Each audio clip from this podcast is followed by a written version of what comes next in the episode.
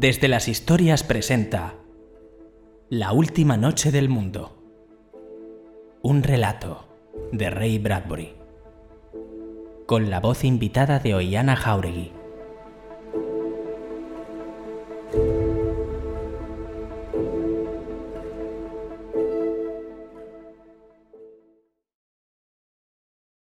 ¿Qué harías si supieras que esta es la última noche del mundo?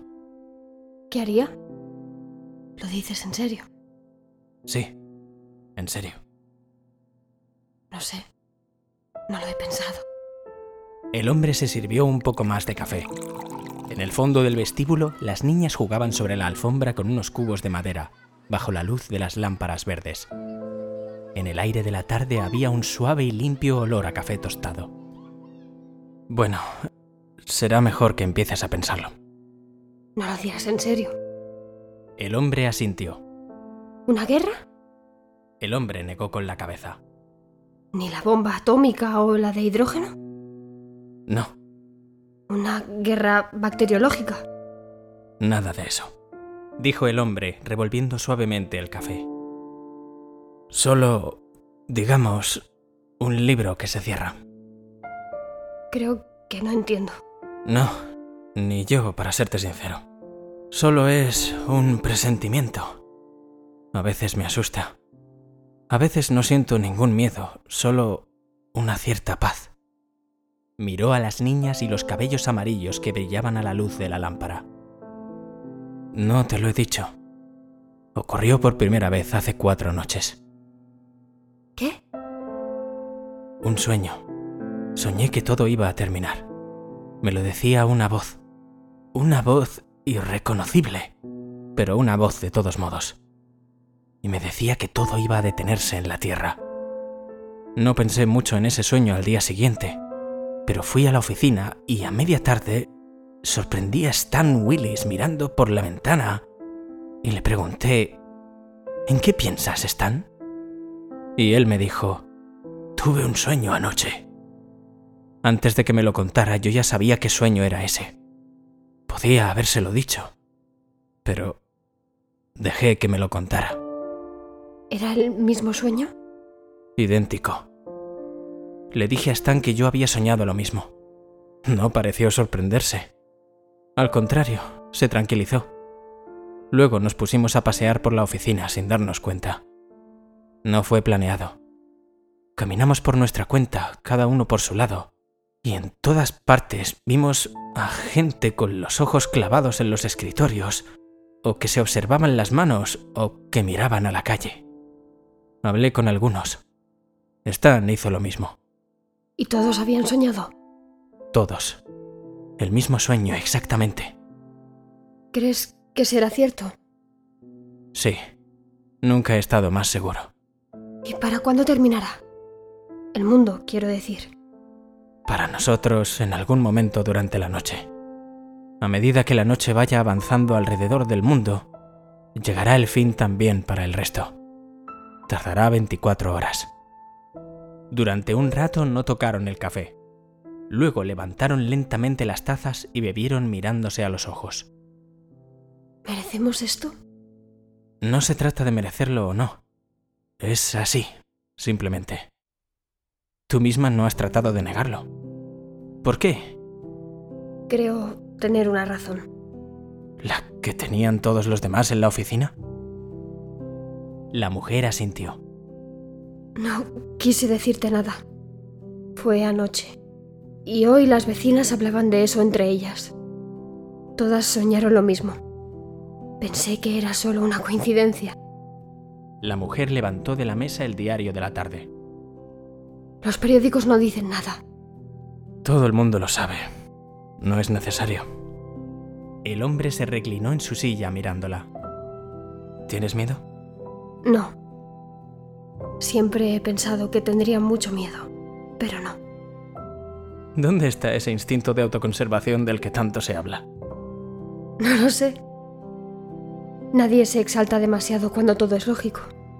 Y esto es lógico. De acuerdo con nuestras vidas no podía pasar otra cosa. No hemos sido tan malos, ¿no es cierto? No, pero tampoco demasiado buenos. Me parece que es eso.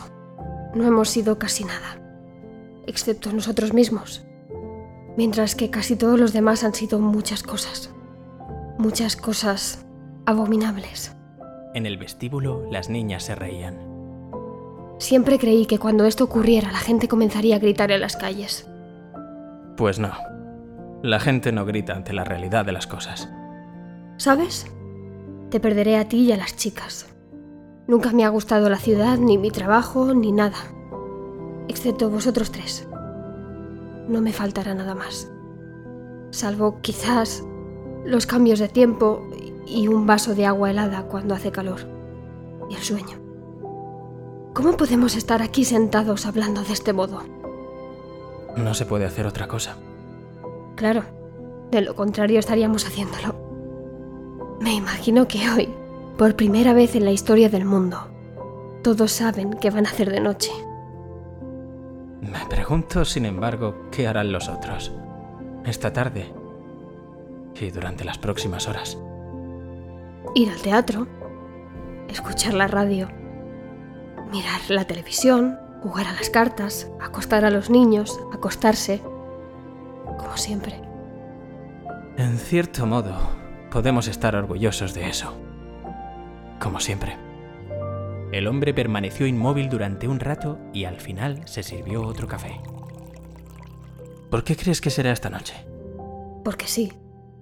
¿Por qué no en otra noche del siglo pasado? ¿O de hace cinco siglos? ¿O diez?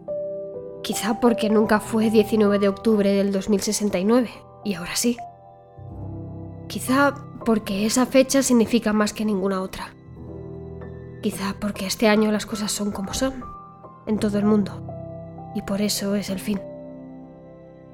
Hay bombarderos que esta noche estarán cumpliendo su vuelo de ida y vuelta a través del océano y que nunca llegarán a tierra. Eso también lo explica, en parte. Bueno, dijo el hombre incorporándose. ¿Qué hacemos ahora? ¿Lavamos los platos? Lavaron los platos y los apilaron con un cuidado especial.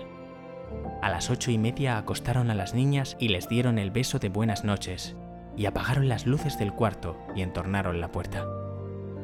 No sé, dijo el marido al salir del dormitorio, mirando hacia atrás, con la pipa entre los labios. ¿Qué? ¿Cerraremos la puerta del todo o la dejaremos así entornada, para que entre un poco de luz? ¿Lo sabrán también las chicas? No, naturalmente que no. El hombre y la mujer se sentaron y leyeron los periódicos, y hablaron, y escucharon un poco de música, y luego observaron juntos las brasas de la chimenea, mientras el reloj daba las diez y media, y las once, y las once y media.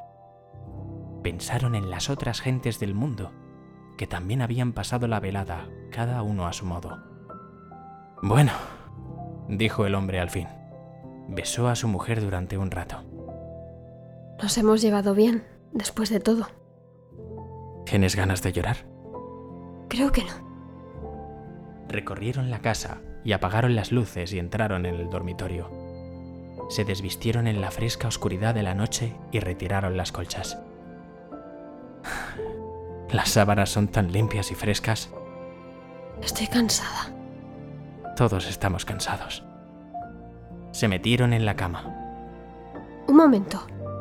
El hombre oyó que su mujer se levantaba y entraba en la cocina. Un momento después estaba de vuelta. Me había olvidado de cerrar los grifos. Había ahí algo tan cómico que el hombre tuvo que reírse. La mujer también se rió. Sí, lo que había hecho era cómico de veras. Al final dejaron de reírse y se tendieron inmóviles en el fresco lecho nocturno, tomados de la mano y con las cabezas muy juntas.